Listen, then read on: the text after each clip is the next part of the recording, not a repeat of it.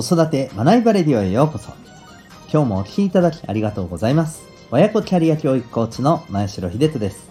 個性、コミュニケーション、主体的行動を引き出し、自分でできる人間力の磨き方を10代で身につける。そんな親子のサポートをしております。このチャンネルでは子育て奮闘中の皆さんに向けて子育て生活の日常から得られる学びを毎日お送りしております。今日は第678回でございます。えもう LINE でも Instagram でもないというテーマでお送りしていきたいと思います。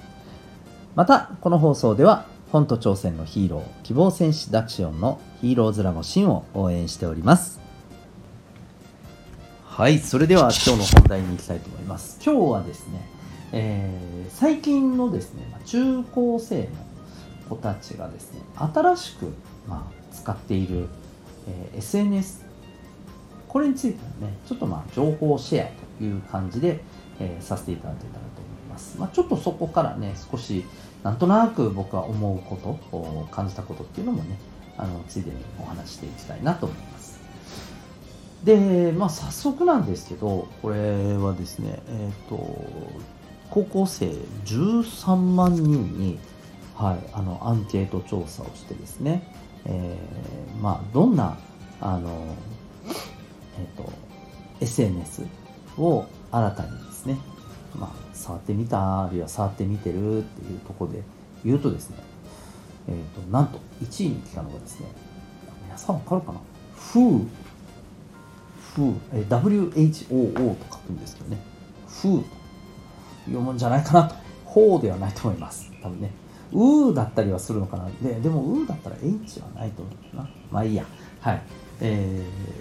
ーです。でまあこれがね1位どうでしょう？皆さん知ってます？僕は正直言うとえ何それ？って思ったんですよ、うん、で、まあ、調べてみて分かったのがですねあなるほどなと。これゼンリーと一緒じゃんみたいなね。いうふうに思ったんですよね、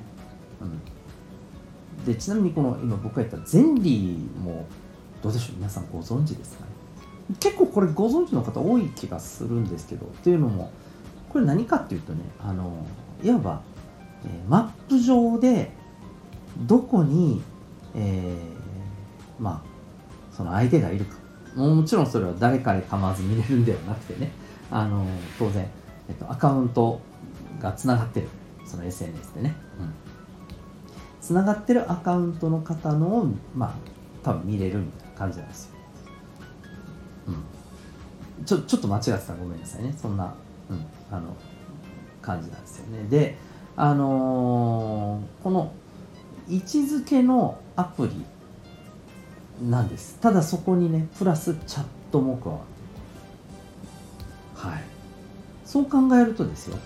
なんかこのアプリってあ何が面白いかっていうとまずこのね友達同士でつながってたら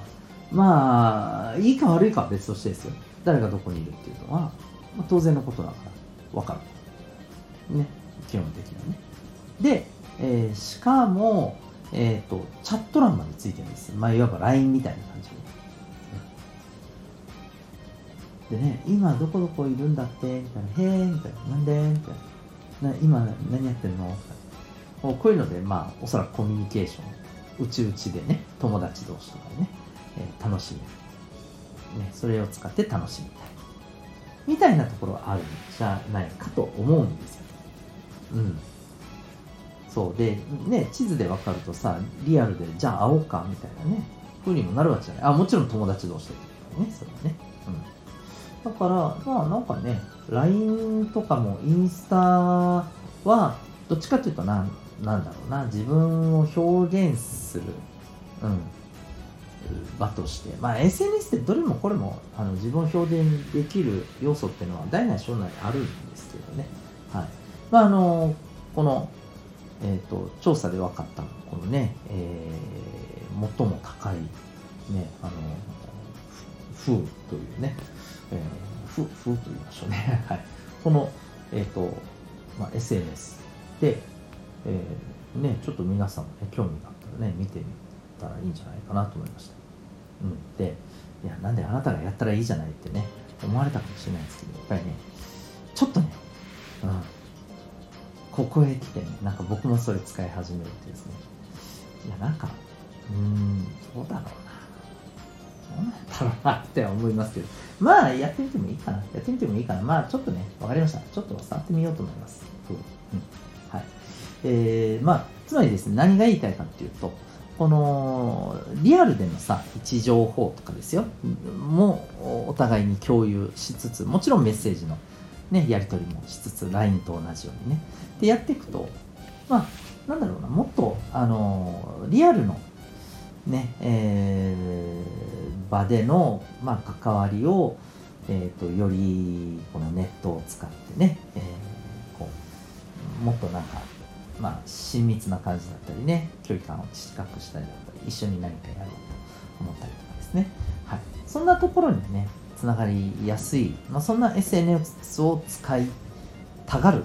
時期だったりするのかなと思ったんですよね。であとこれあのー位置が分かるっていう SNS って結構子育て中の皆さんお子さんに対して使ってたりしません？ね、ありますよね。少し前にね、あの、ゼンリーっていうね、アプリがあったんですよ。これご存知の人も結構いらっしゃるんですよね。でもこれなんかどうやらなくなったみたいなんですよね。もしかしたらね、それに代わる、なんかこう、ね、位置を確認しして安全のね、あのえー安全確保のためのね、うん、アプリとしての、まあ、活用もありつつコミュニケーションも取れるみたいなね、うんまあ、そういう風なねなんか用途で、まあ、今後使う人は増えるんじゃないかなと思いますちなみにねこの、えーアンケート調査でもですね、えー、と新しく使った SNS でダントツ1位らしいですよ、うんはい、ということなんでねあのもし、まあ、あの興味がある方はですね、ぜひちょっと調べてみてはいかがでしょうか。はい。ということで、えっ、と、今日はですね、えーもはや LINE でも Instagram でもないということで、新しい、えー SNS がまたこれからどんどん来るんじゃないかなというお話でございました。最後にお知らせをさせてください。えっ、と、ただいまですね、えー親子で、えーと、コーチングというですね、まあ、あのコミュニケーションサポートをちょっと体験してみようとそして、えーまあ、それをどのようにですねやっぱりこの子育てに、活用できるのか、まあ、もっと言うと、えーそれをするとお子さんにどんな、まあえーとね、メリットというかベネフィットですねがあるのか、うん。ということをですね、えーまあ、体験や、え説明を聞けるですね、えー親子コーチング体験セッションというものをですねやってます、えー対面でもオンラインでも受講できますし、えーまた日時などもねご相談しながらですねさせていただけます、えーですので興味ある方はですね、えーウェブサイトへのリンクをですね貼ってますのでこの親子コーチングどういうものかというのも含めてぜひウェブサイトをご覧になってみてください。それでは最後までお聴きいただきありがとうございました。また次回の放送でお会いいたしましょう。学び大きい一日を。